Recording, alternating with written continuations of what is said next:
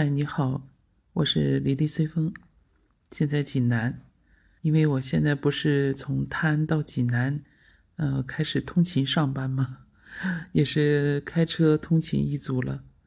今天周末呢，提前赶回来了，也是不想周一一早要早起将近两个小时，开车的时候呢会没精神，而且影响。影响周一上午这个工作效率，感觉整个人呢就是非常困顿，所以提前回来了。一路上开车也是非常小心。为啥呢？因为今天在网上看了一段视频，相当的震惊，也很气愤。就是湖南娄底呀，有一个女司机，应该是晚上快十二点了，开车。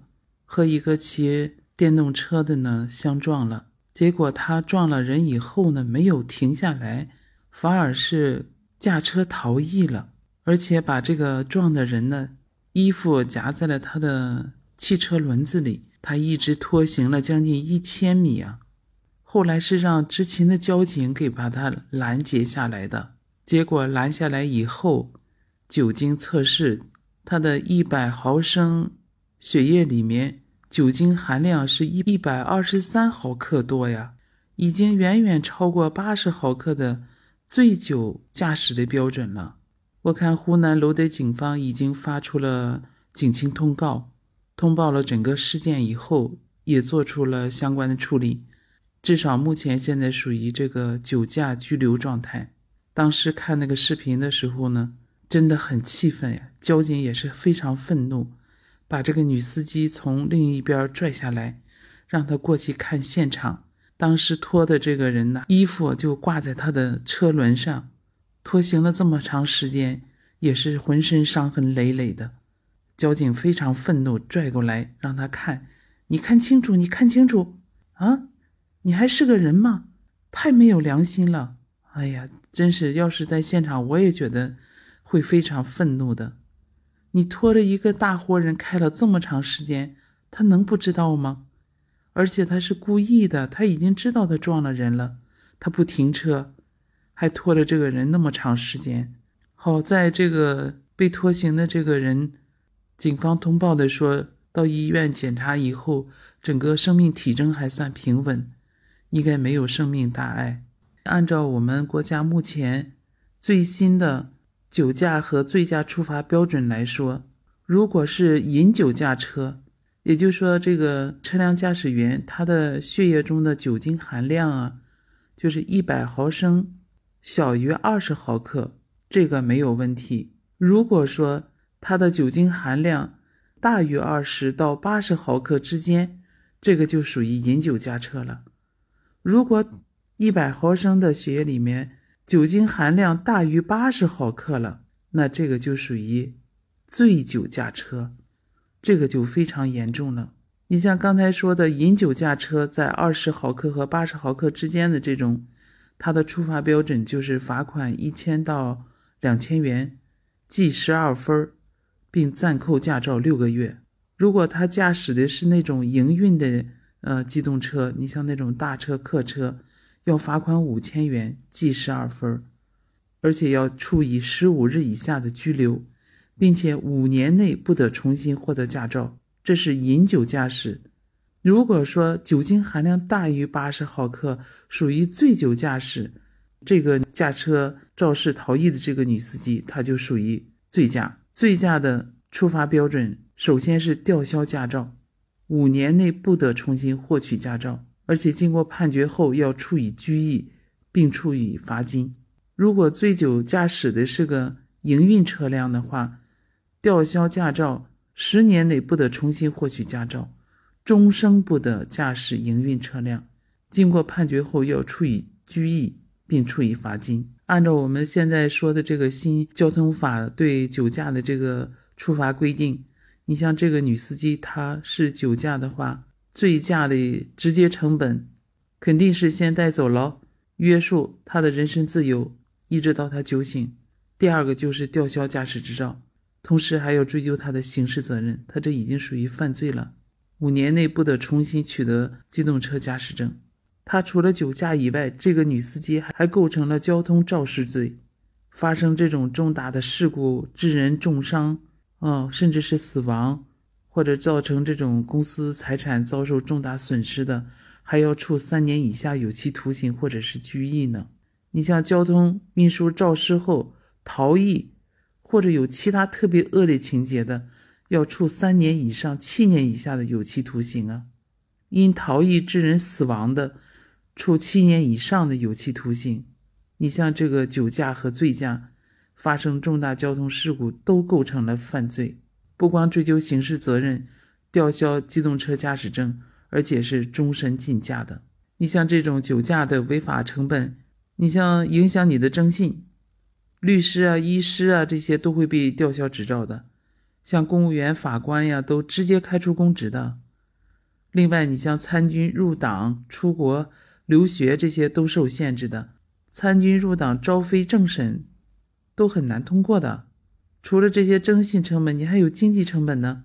经济成本，你被单位辞退了也没有赔偿的，保险公司也不会给你理赔的。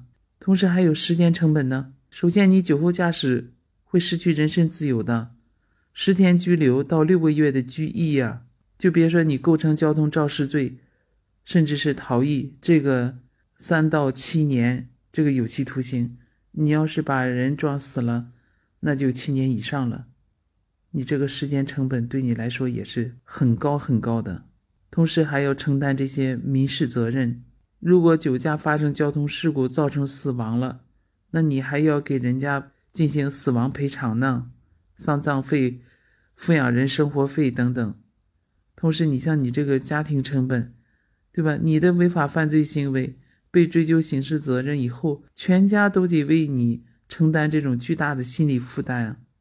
尤其是家里面这些未成年这种子女造成的这种阴影啊，你的犯罪记录将伴终生的。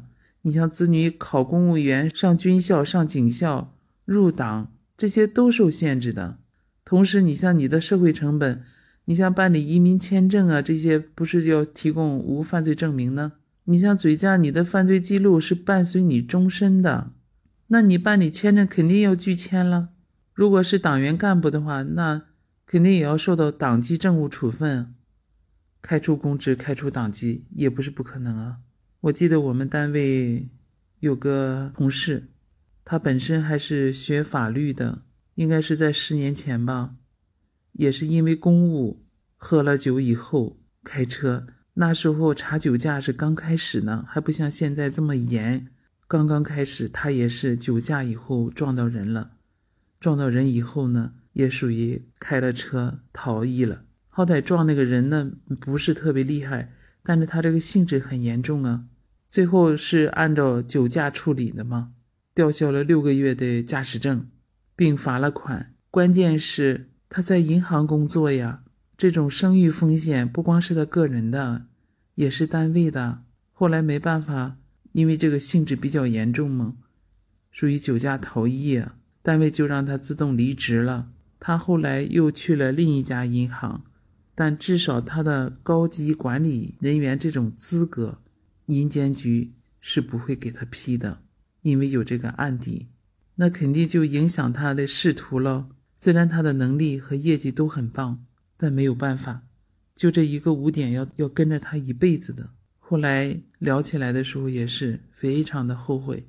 好在那时候没有造成很严重的后果，但是对他个人来讲，后果是非常严重的，也影响他自己，也影响他下一代。三十来岁还不到四十岁，你想这个代价多大呀？哦，要说起来，我是零四年拿驾照的，也算是开了十八年车的老司机了。中间也出现过刮刮蹭蹭的这种现象，但是没有很严重的这种交通事故。喝酒驾车这个事儿现在更不敢了，都是非常小心的。所以那句话叫“开车不喝酒，喝酒不开车”，真的是这样。你要不就把车放家里打车过去，要不就是找代驾把车开回来。也许你花个几十块钱、百十块钱的打车费或者代驾费。你总比出现这种情况要安心的多吧？所以说还是要谨慎驾驶啊，注意行车安全。你像酒驾这种严重的交通违法犯罪行为，作为好公民，我们是坚决不能去违反的。这也是为了自己的安全，同时你也是为了他人的生命财产安全呀，对吧？一方面是自己呢坚决抵制，另外呢也要主动劝阻咱这些亲戚朋友啊，千万不能酒后开车，一定做到开车不喝酒，喝酒不开车。你像今天看到的这个新闻，经过案件的进一步侦查，会对他做进一步的处理的，到时候我们再关注一下吧。真的是引以为戒，这种酒后驾车而且逃逸的事件，真的影响太恶劣了。像以后这种事情能尽量的杜绝吧？你说是吧？于人于己都没有好处，切记切记，千万不能酒后驾车啊！好了，也欢迎你关注我的随风热话，我们随时追踪热点时事。你有什么想法，也可以在我的评论区里留言。我们相互交流，对我的专辑也多多评论和订阅吧，感谢你的鼓励和支持，那我们下次见。